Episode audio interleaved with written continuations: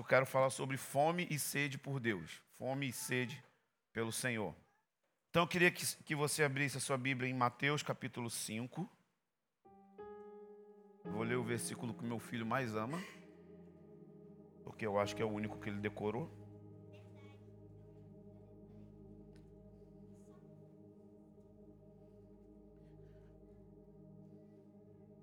Capítulo 5 de Mateus é o início daquilo que a gente conhece de como Sermão da Montanha, o Sermão do Monte, que basicamente é o que os teólogos chamam de constituição do reino.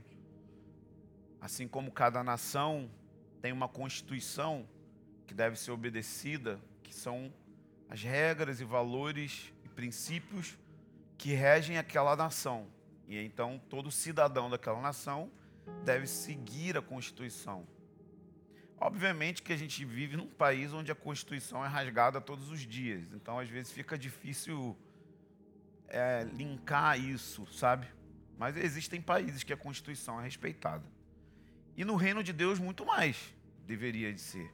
Então, capítulo 5, 6 e 7 de Mateus é, são as instruções de Jesus para um cidadão do seu reino.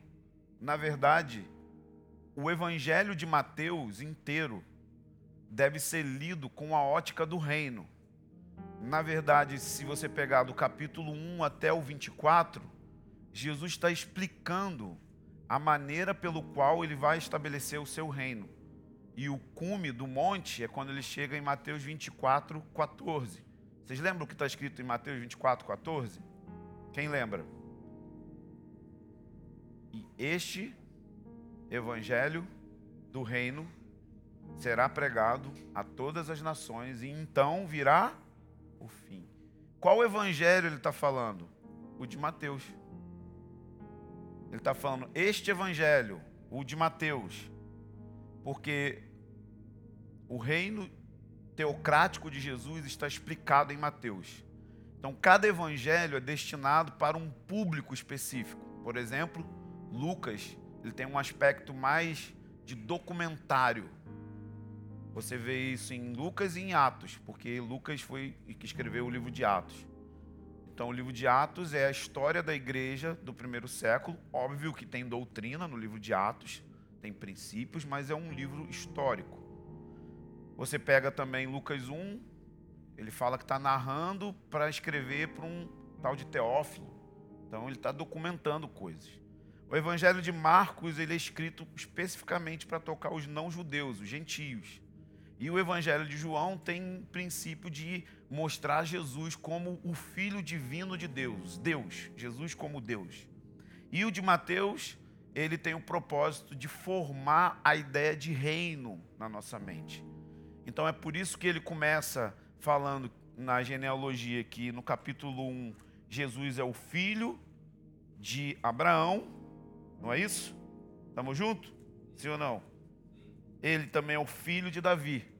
Então está falando da promessa do reino feita a Abraão de ter a terra e da promessa do reino teocrático de Jesus. Então, não ignore a genealogia quando você for ler a Bíblia. Está aqui porque tem que estar. Tá, entende? Então você vai pegar o capítulo 2, que é uma figura do Êxodo. Jesus está fugindo do Egito, assim como o povo de Israel saiu do Egito. Está escrito aqui no capítulo 2, verso 13: fuga para o Egito. Então ele vai para o Egito e depois ele foge do Egito, ele sai do Egito, né? Obviamente, é, pouco tempo depois disso. No capítulo 4, você vai ter o batismo de Jesus.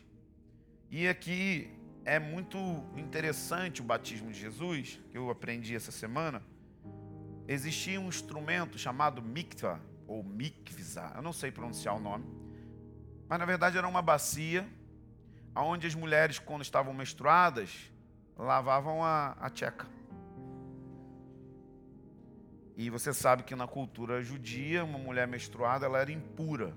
Então ela ficava sete dias longe até que passasse os dias do Chico. Chico é antigão, né? Só os idosos falam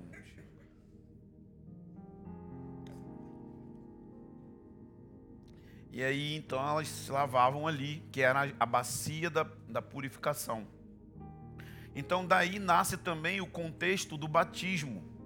Porque o batismo é uma espécie de bacia para você lavar as impurezas.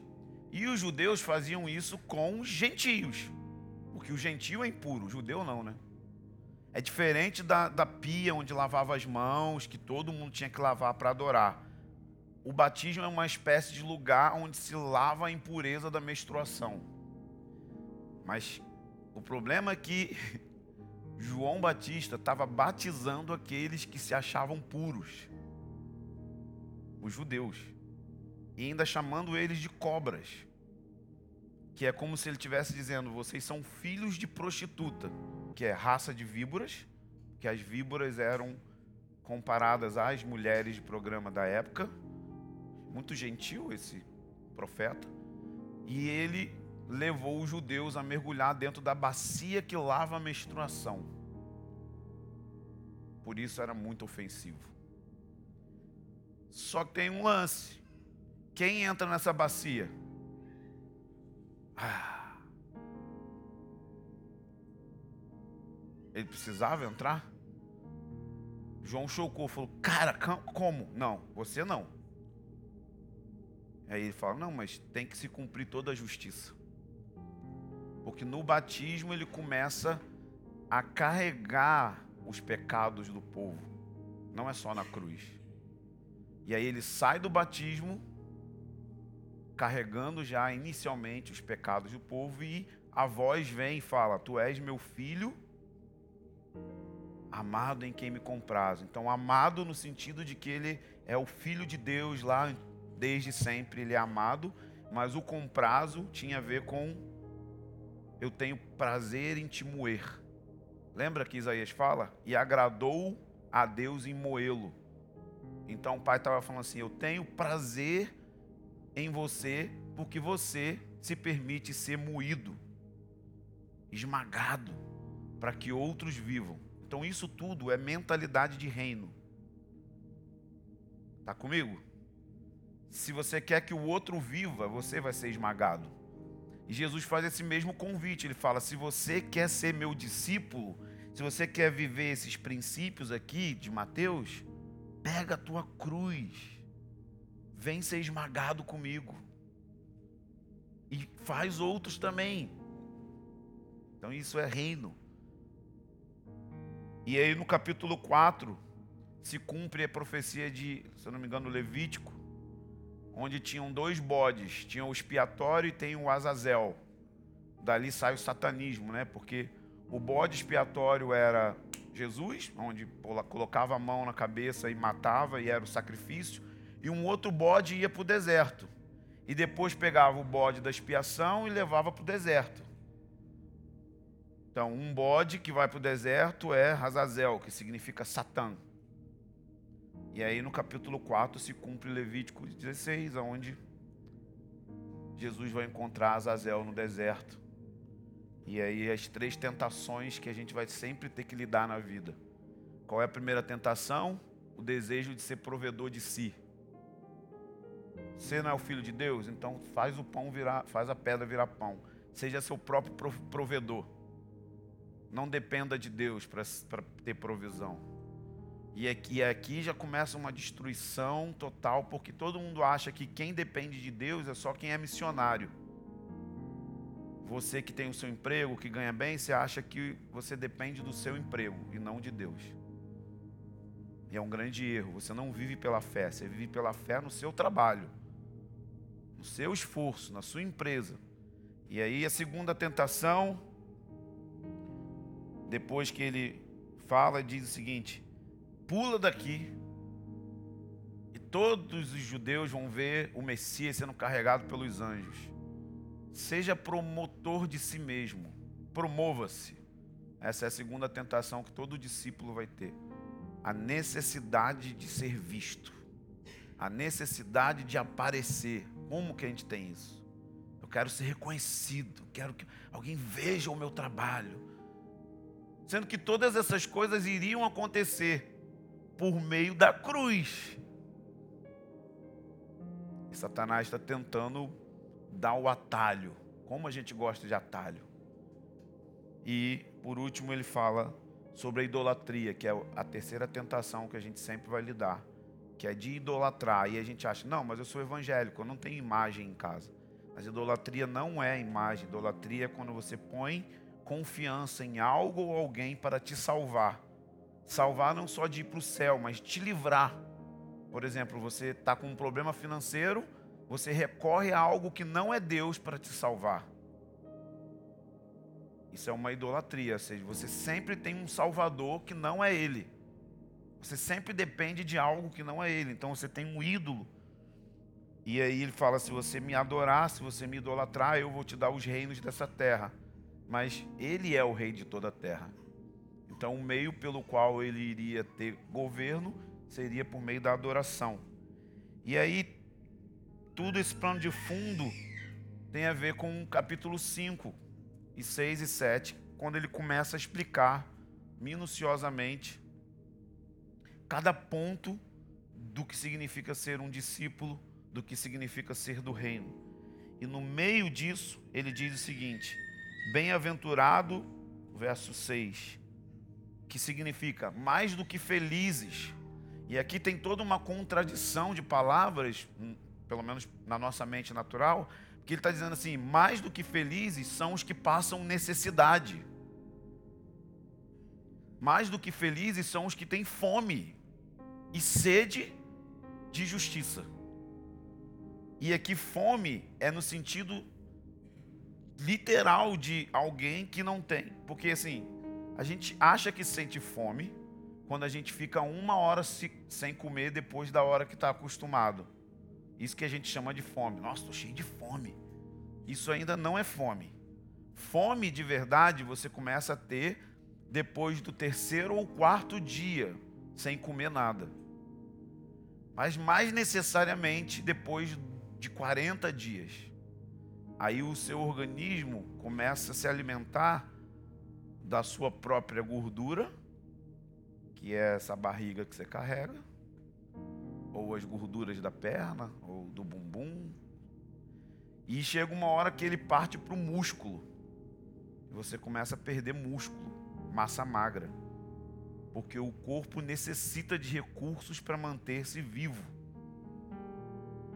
E nesse ponto, a fome é tão desesperadora, e eu não sei se você já viu filmes ou documentários, que dentro do, da questão do sexo, o sexo e a fome são instintos mais animais no ser humano, de aviões que caem na montanha, e aí vai morrendo gente, né? E os mais gordinhos vão permanecendo, mas sempre tem um que é mais atlético, que também tem mais saúde.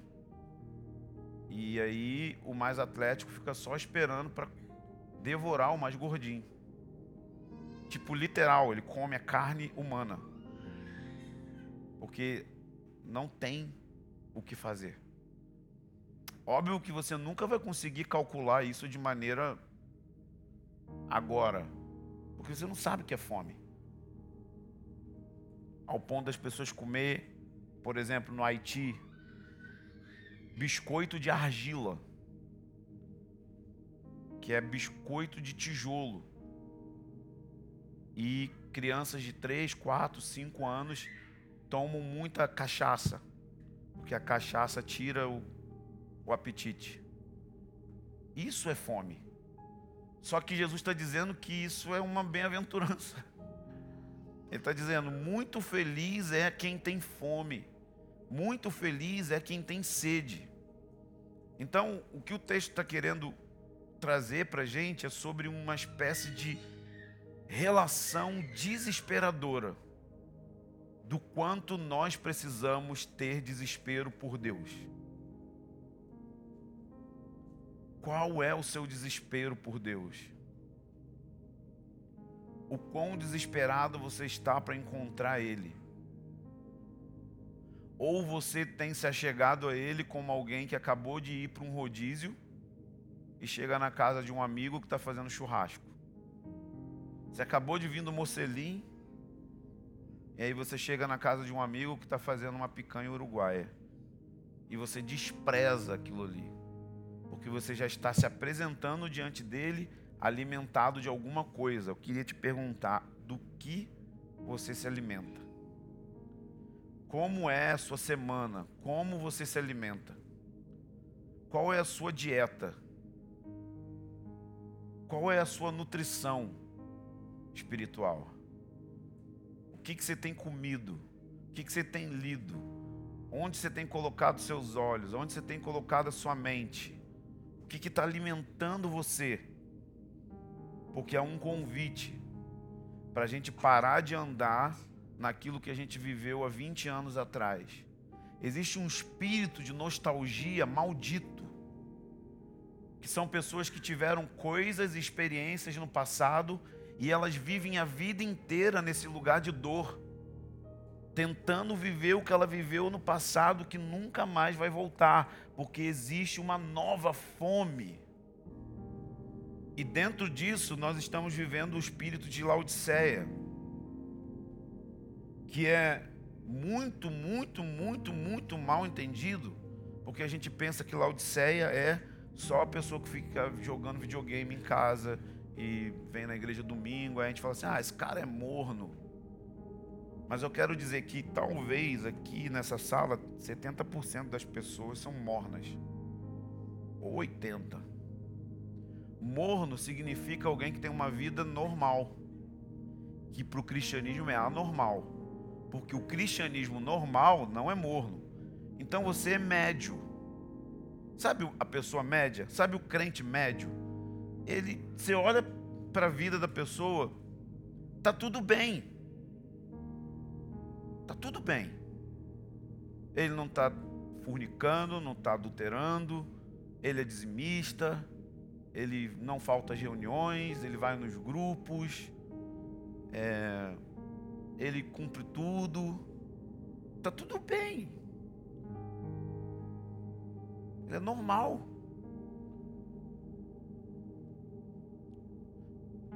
E esse espírito de normalidade, que é anormal, faz você achar que você tem tudo e não precisa de nada, porque é isso que Jesus fala. Vocês dizem: rico sou, de nada tenho falta. Por quê? Porque a sua vida está legal. Você está legal. Rico sou, de nada tenho falta. E a ótica de Jesus é você ser um miserável. Sabe o que é uma pessoa miserável?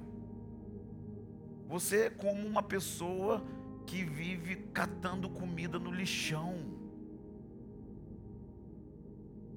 Você só come lixo. Você é pobre, você é cego.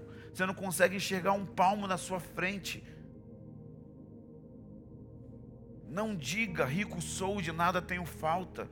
Não tenha um estilo de vida aonde você criou uma falsa linha de chegada e agora você diz: já cheguei, já conheci, já tive, já cantei, já fiz as escolas, já fiz as conferências, já fiz isso, já fiz aquilo é uma maldição dessa era, a superficialidade, é uma maldição desses dias, a falsa sensação de, de, que conseguimos ter uma coisa que a gente nunca teve, e enquanto a gente continuar nesse, nesse modus operandi, quanto, enquanto a gente viver assim, nunca vai ter avivamento, porque esse espírito de tá tudo bem é exatamente o espírito do morno. Você avalia a sua vida pela ótica do outro. Você olha para o outro e fala assim: nossa, isso aqui está bem pior que eu. Qual é o padrão, qual é o modelo que você olha para você dizer está tudo bem? É a pessoa que está do seu lado ou é o homem em chamas?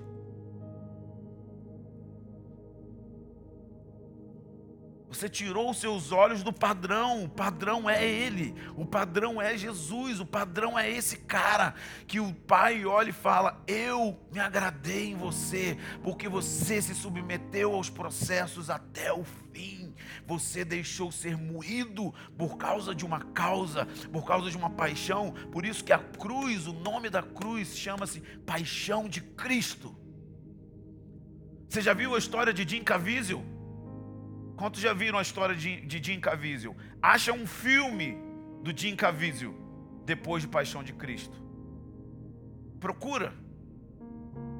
Mel Gibson disse para ele: se você fizer esse papel, você precisa saber que a sua vida e a sua carreira vai ser arruinada.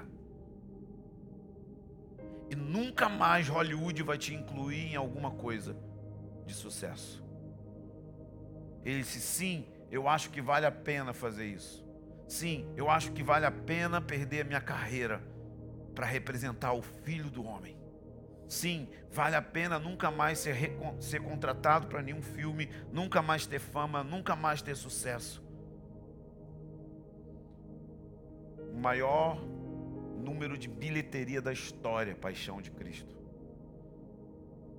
E o filme mais criticado de toda a história e acusado de ser um filme antissemita. Perguntaram para o Mel Gibson: os judeus mataram Jesus? Os romanos e que mataram Jesus? Ele disse: não. Quem matou Jesus fui eu, você, você, você, você. Ele morreu pelos nossos pecados.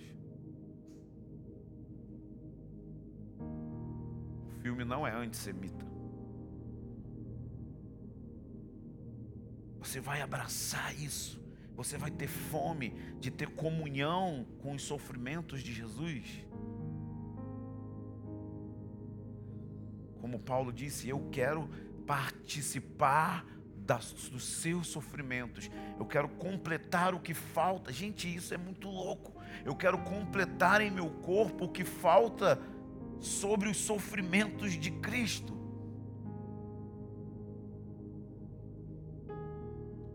Isso é alucinante.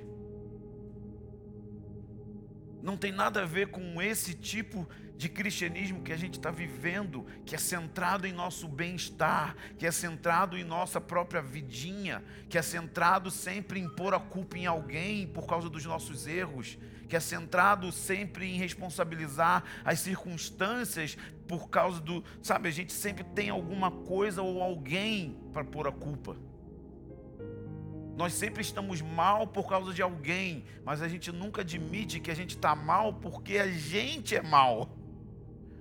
O problema não é o outro, o problema não são as circunstâncias, porque se você olhar para a história, e se você olhar para a Bíblia, e se você olhar para a vida de Jesus, você vai perceber que essas circunstâncias mais cooperavam para ter fome e sede do que aplacavam ou amansavam a fome e o instinto selvagem de buscar a face de Deus.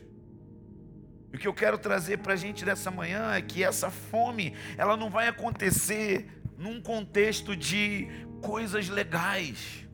Ela não vai acontecer num contexto das coisas dando certo. Na verdade, quando as coisas estão dando certo, normalmente é quando a gente perde a nossa fome quando o ministério está indo de vento em popa, quando as coisas estão indo muito bem nas finanças, quando as coisas estão indo muito bem no nosso próprio funcionamento eclesiástico ou na nossa empresa, é exatamente nesse momento que a gente perde a fome. Porque nós temos a tendência a ter salvadores que não é o nosso Salvador. Pense numa pessoa rica. Ela pode fazer tudo o que ela quer. Por que, que essas pessoas se envolvem em estupro coletivo? Por que, que esses caras, esses jogadores de futebol com milhões, cara, cara ganha 37 milhões de euros ao ano? Faz a conta aí. 37 milhões de euros ao ano. Um milhão e meio de reais por mês é o salário de um jogador de futebol no Brasil. E aí você vai e olha a vida desse cara, ele está se envolvendo com relacionamentos imorais de um nível que você não imagina. Ele está tendo relacionamento com animais, ele está tendo relacionamento com transexuais, ele está tendo relacionamentos abusivos de estupro, porque o vazio dele nunca vai ser preenchido. Então ele vai expressando a sua fome ou a necessidade de saciar na loucura. Porque pensa, tipo assim, tênis, ele tem todos. Ele nem paga pelo tênis. Casa, avião, navio. Tipo assim, mano, o que, que esse cara faz? Tipo assim, vou me divertir. Eu, eu tenho, sei lá, um cartão de crédito que eu posso comprar um navio. Tem tudo. Mas não tem nada. E no Salmo 42 explica isso. Assim como a corça anseia pelas águas, as águas correntes, também minha alma anseia por ti, ó Deus, assim como a corça. Esse salmo está escrito aí na sua Bíblia, ao regente do coro masquil dos filhos de Corá. Sabe que esses são os filhos daqueles sacerdotes que Deus julgou nos dias de Moisés, e não sei porquê, Deus não julgou os filhos, mas eles são cantores e músicos. E a palavra masquil significa didática. Então, no tabernáculo de Davi e no templo, eles usavam os salmos para cantar ensino, cantar experiências que eles tinham tido com Deus. Então, aqui é um salmo didático que está explicando um princípio. A corça é um animal que, se ela vive longe das águas, ela vai ter, ela vai ter dois problemas. Primeiro, desidratação, e o segundo, predadores. Porque perto das águas, a corça elimina o odor que ela tem muito forte e que faz os predadores perceberem a sua presença para devorá-la. Então, sem água, ela estava em total desespero eu vou morrer de sede ou eu vou morrer por meio de predadores. Eu vou ser devorado por um leão, sei lá, qualquer animal. E não diz, mas eu creio muito que se Davi não escreveu, ele influenciou aqueles que escreveram esse salmo, porque ele está falando do desespero dele. Minha alma tem sede de Deus, do Deus vivo. Ele fala assim: quando? Quando eu verei a face de Deus? Ele está perguntando: quando? Sabe quando você perde esse senso de vir para cá pela manhã e você não tem expectativa de ver a face de Deus? Você só vem cumprir uma liturgia que não faz menor sentido se você não tem fome para ver a face de Deus. Davi está perguntando: quando, Deus, eu vou ver Sua face? O ponto é que esse homem que está dizendo isso é o homem que vivia perante a face. É o homem que teve as experiências mais profundas de intimidade, porque esse é o ponto. A falta de fome e sede é porque nós não estamos nos alimentando daquilo que abre o apetite. Então, Davi era um homem que viveu no meio do caos, no meio da depressão, no meio do julgamento dos seus próprios pecados no meio da disciplina de Deus, porque ele errou em muitas áreas da sua vida, e ele simplesmente disse: Deus, tudo bem, a sua espada não vai se apartar da minha casa, e eu não vou me apartar de buscar a sua face ainda que a sua espada venha todos os dias, é o próprio Deus castigando ele por causa dos próprios erros de Davi. Ele não está culpando ninguém, ele não está culpando as circunstâncias, ele não entrou no vitimismo, ele disse: Eu quero ver a sua face, Senhor. Quantos estão comigo aqui? Não importa o que está acontecendo, não importa se as pessoas estão falando mal de mim, não importa se as coisas estão dando errado, não importa se as minhas decisões me levaram a esse lugar e deu errado isso aqui. Deus, quando que nós vamos encontrar sua face? E aqui ele está falando de algo coletivo, porque no próximo versículo, lá, lá, lá no versículo 4, ele fala assim: derrama minha alma dentro de mim, ao lembrar-me de como eu guiava a multidão em procissão à casa de de Deus com gritos de louvor, o meio, no meio da multidão festiva. Ele está lembrando dos dias em que ele ia para o tabernáculo, ele está lembrando dos dias onde ele se encontrava com outras pessoas que tinham a mesma fome e a mesma sede. Que, sabe, eu vivi esses dias quando nós entrávamos ali na IBC em contagem e, e, e, e centenas de jovens só queriam uma coisa. Eles não queriam ministério, eles não queriam um, um rosto no, em um banner de conferência. Eles não queriam construir uma carreira profissional. Eles queriam Deus. Nós só queríamos Deus. Nós não queríamos outra coisa a não ser Deus. Deus era a única coisa que a gente queria. Nós não tínhamos dinheiro, nós não tínhamos fama, nós não tínhamos agenda. A gente nem sabia quem eram direito aquelas pessoas que estavam pregando. A gente só sabia que aqueles que estavam pregando também tinham fome e aquilo atraía a nossa geração, a minha geração geração nos anos 2000, nos anos 90, tinha fome e sede. E sabe, meu amigo, eu não estou vendo isso na vida de vocês. Eu não estou vendo isso nessa geração. Eu estou vendo essa geração correr atrás de youtubers. Eu estou vendo essa geração correr atrás de podcast. Eu estou vendo essa geração enchendo o coração de informação. E eu estou vendo essa geração criando um grande ídolo que se chama vitimismo vitimismo. Uma geração que não assume a responsabilidade pelos próprios berróis.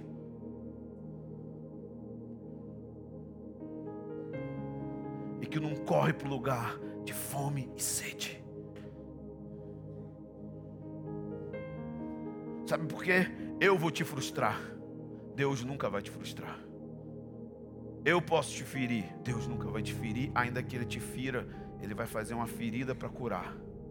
E sabe de uma coisa? Talvez, tal, talvez Deus use a minha vida ou a vida de alguém para te ferir.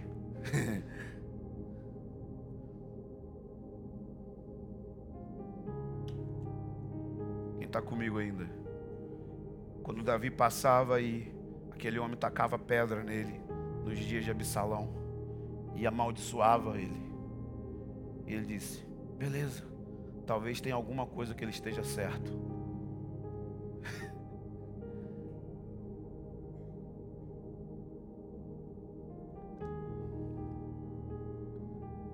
Mas eu não vou parar de buscar a sua face.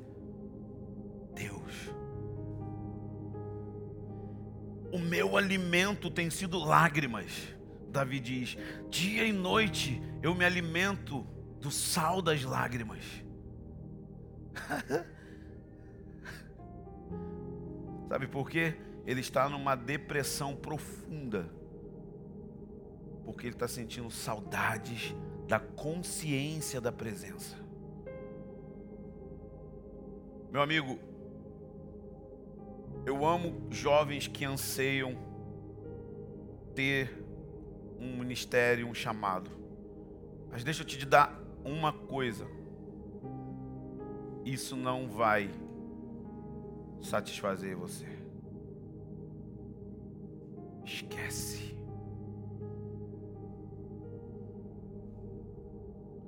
Davi já tinha um grande ministério, um grande reinado. Mulheres, cavalos, sucesso. Escreveu a história. A gente está falando dele hoje. E ele está dizendo assim: dia e noite, eu me alimento de lágrimas, porque eu não tenho sentido você, Deus.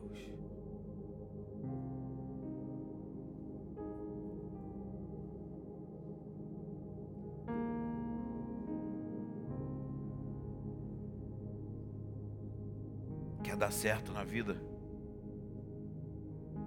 Se alimente de lágrimas. Não se alimente de sucesso, não se alimente da expectativa dos outros. Não se alimente de propostas humanas. Se alimente de Deus. Se alimente de lágrimas. Lágrimas. Porque você está com saudade dele. Uma reunião de pessoas que vêm para cá de manhã fazendo essa pergunta: Deus, será que é hoje que eu vou ver a sua face? Ou vai ser mais um dia onde a gente vai cantar um monte de música legal e domingo a gente vai embora e a segunda-feira destrói com a gente. E a gente volta no outro domingo para ouvir uma outra palavra. Qual é a diferença disso e de coach? Nenhuma.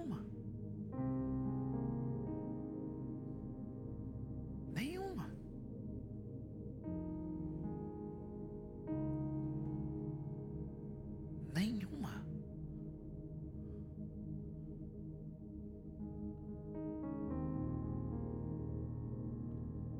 Fome e sede.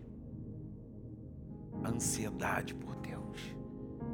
Coração bater forte.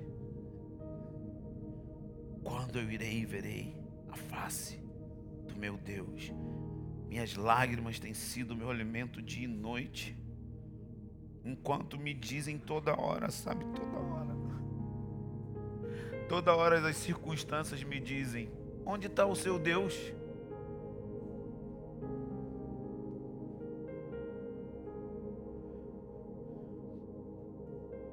Minhas doenças emocionais toda hora dizem: cadê o seu Deus?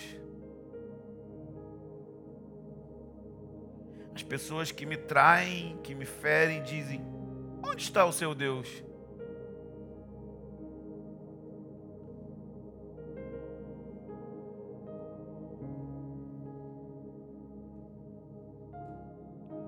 Onde está o seu Deus? Cadê Ele? Você tem procurado Ele? Você tem pelo menos levado a sua fraqueza de não ter força para buscar?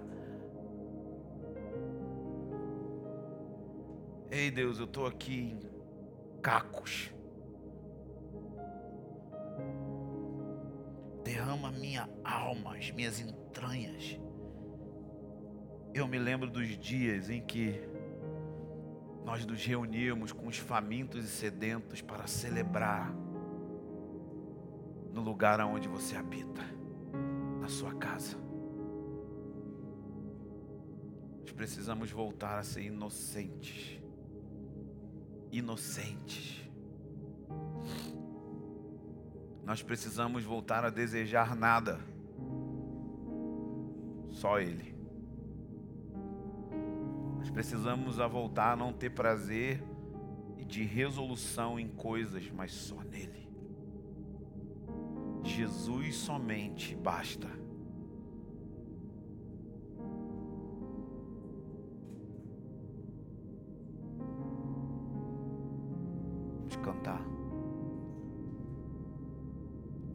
Olhos.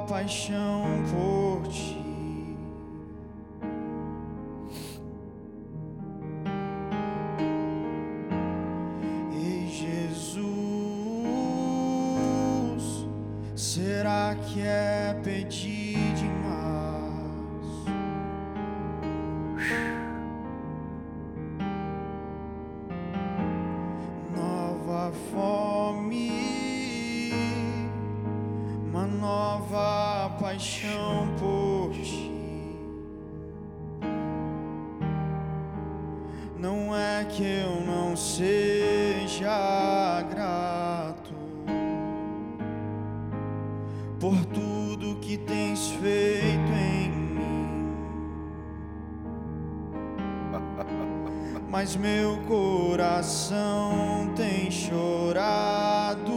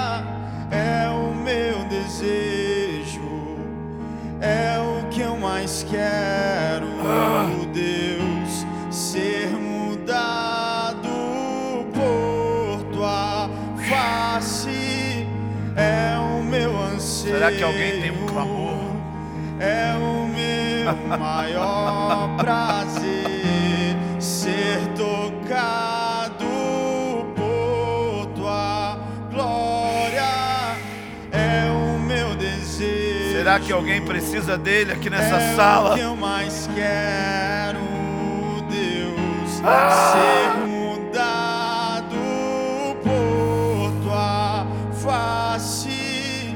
É o meu anseio.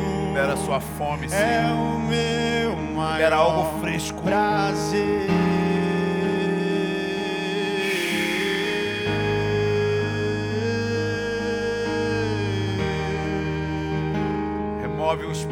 De É Laodiceia. o meu maior prazer.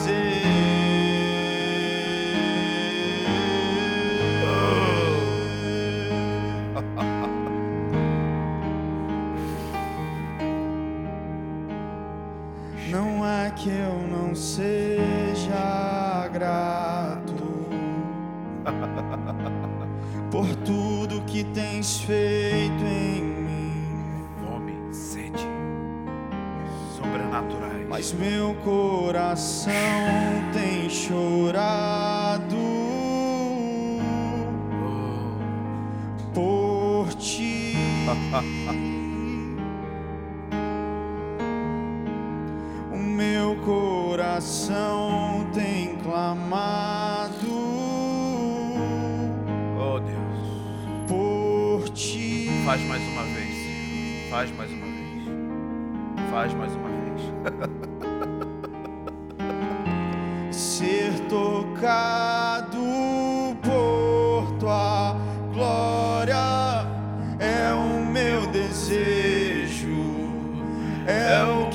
mais quero, Deus, ser mudado por tua face é o meu anseio, é o meu maior prazer Vamos lá.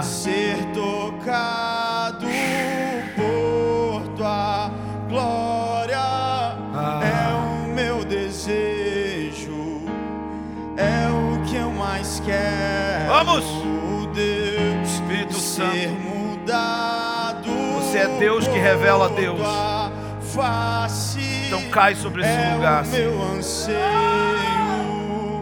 é o meu Cai sobre essas pessoas. prazer ser tocado por tua glória. É o meu desejo, é o que eu mais quero,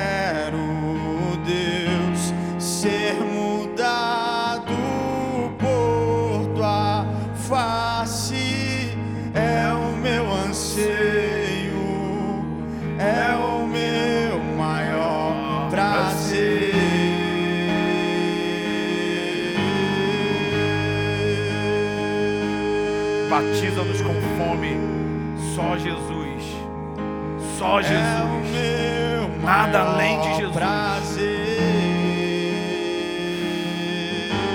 Só Jesus.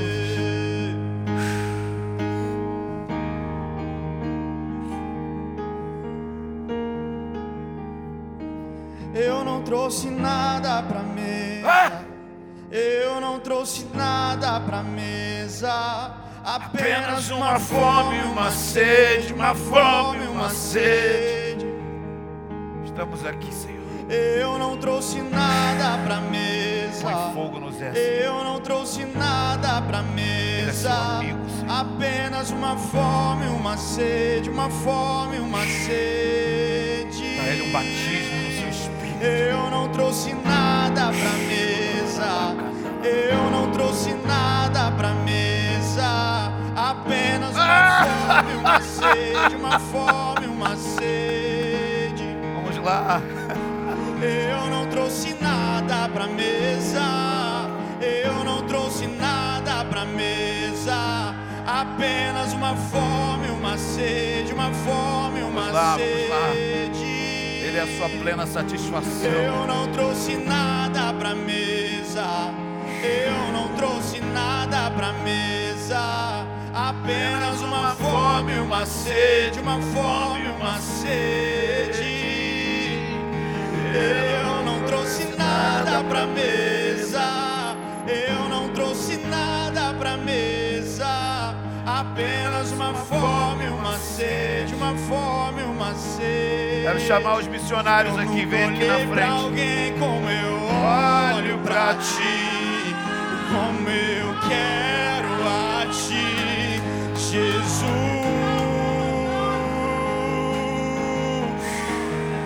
Eu nunca olhei pra alguém como eu olho pra ti. Vocês não são como profissionais. Eu quero a ti, Jesus.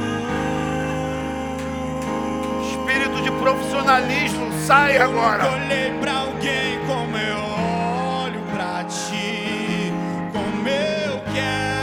são chamados para fome e sede. Jesus.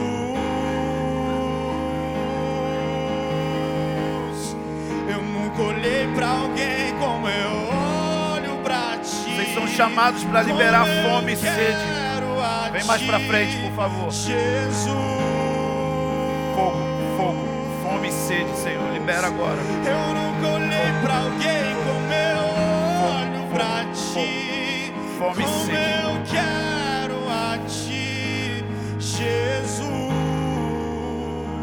Volta a inocência, volta a inocência. Volta como nos Eu não dias. trouxe nada pra mesa.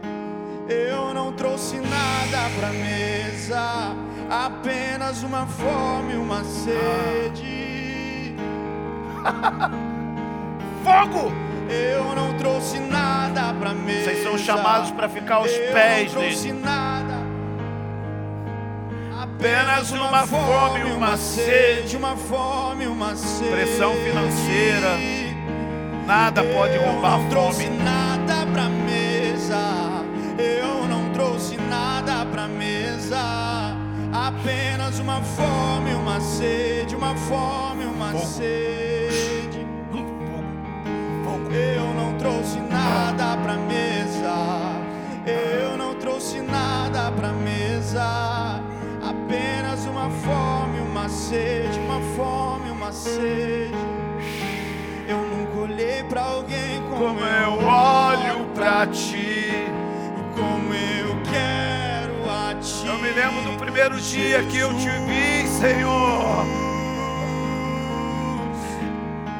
Eu nunca olhei pra alguém como eu olho pra ti, como eu quero a ti, Jesus.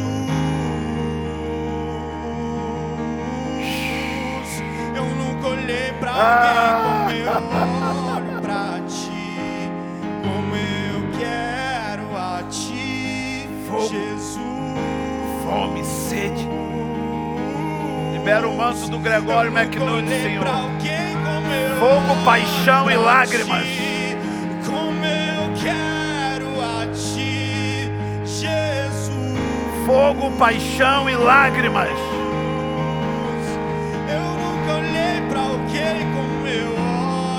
fogo, paixão e lágrimas. Como eu quero a ti, Jesus. Fogo, paixão e lágrimas. Eu nunca olhei para alguém como eu olho para ti.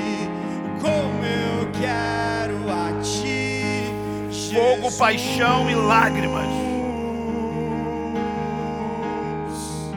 fogo, paixão eu e lágrimas nada pra Fogo, mesa. paixão e lágrimas. Eu não trouxe nada pra mesa. Fogo, paixão e Apenas lágrimas. uma fome, uma sede. Fogo, paixão e lágrimas. Eu não trouxe nada pra mesa. Fogo, paixão e lágrimas. Eu não trouxe nada pra mesa. Apenas uma fome, uma Queremos uma fome maior do que as circunstâncias que nos cercam, maior do que as dores que nos cercam. Não temos esperanças em outra coisa, Senhor, só em Ti. Nosso coração está cheio de gelo. Eu não trouxe Derrete. nada pra mesa. Derrete nosso coração. Derrete nosso Apenas uma coração. Derrete o nosso coração. Derrete nosso coração. Eu nunca olhei pra alguém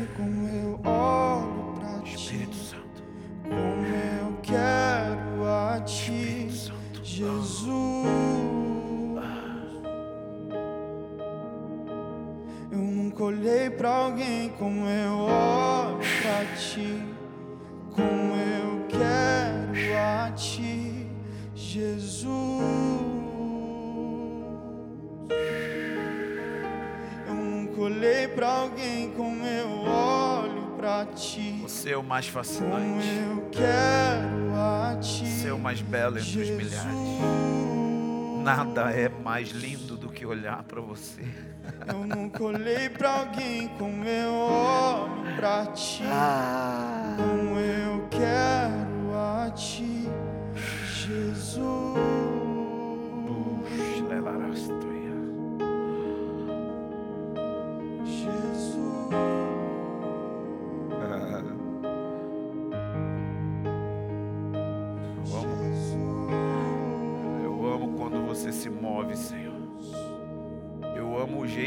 você se move, Senhor. Eu amo o jeito que você me toca. Você me toca como ninguém. Você me ama como ninguém. Você me abraça como ninguém.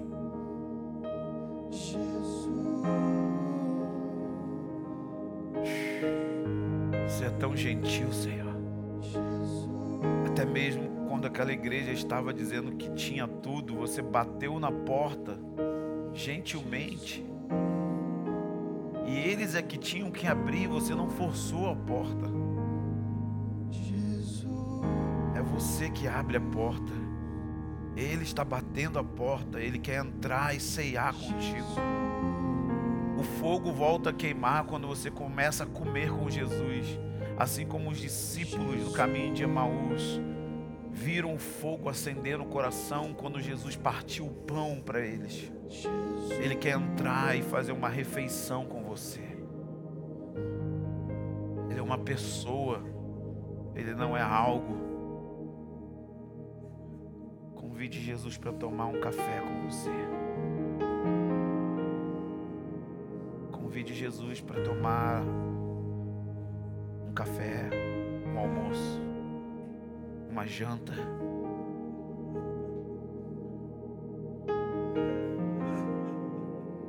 Oh, Espírito.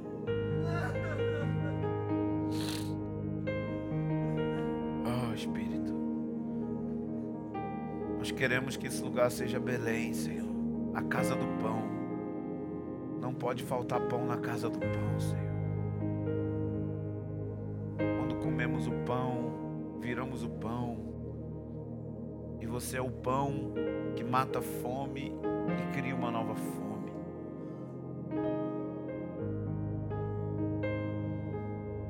Remove todo o senso de falsas linhas de chegadas, de arrogância,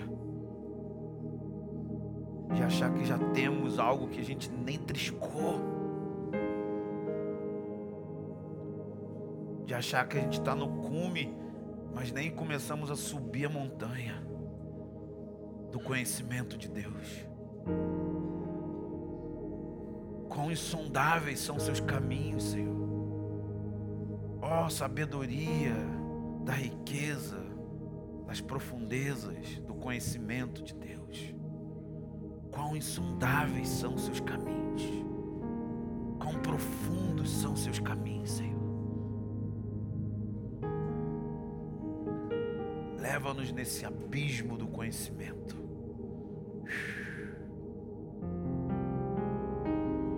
Conhecer a Deus não é só saber sobre Ele, é experimentar Ele. Eu oro por experiências com Deus agora, reais, físicas, sobrenaturais, transformadoras, beatificadoras, santificadoras.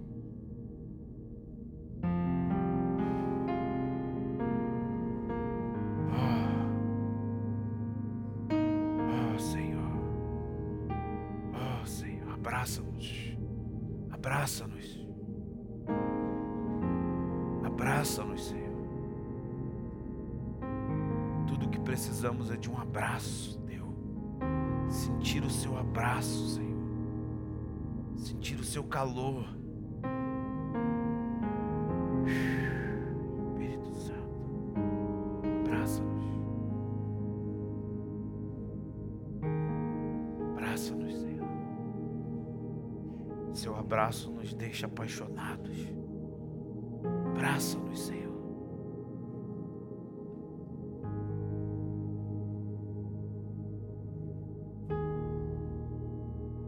Olhai para Ele e não ficarão frustrados.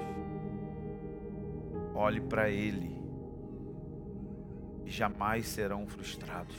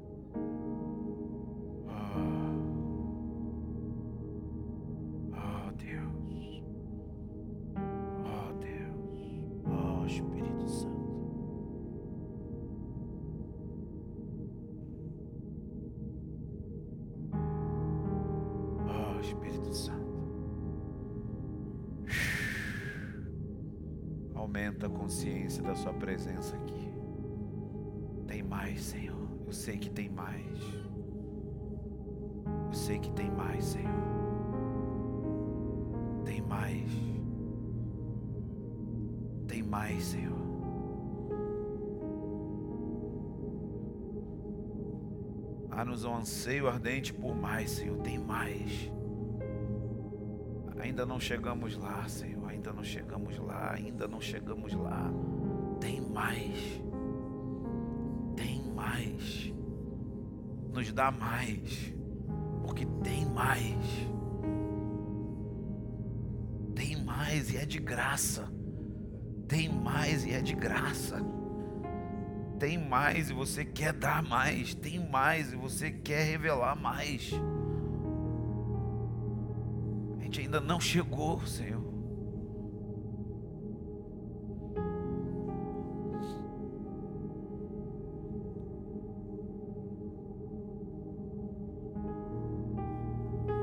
Abençoa-nos com a sua fome. Abençoa-nos com a sua sede. Abençoa-nos com saudades das coisas simples de abrir a Bíblia, de sentar aos seus pés, de ter uma conversa contigo, ou até mesmo de ficar em silêncio contigo. Pessoas íntimas ficam juntas sem fazer nada, ficam paradas no mesmo lugar, às vezes quietas. Gente consiga voltar a curtir tua presença, Senhor. Porque você curte a nossa. Abre os nossos olhos para ver que o seu desejo por nós é maior do que o nosso desejo por você. Tira as escamas da orfandade. Tira esse espírito de filho bastardo. E nos dá esse espírito de adoção que geme, Abba.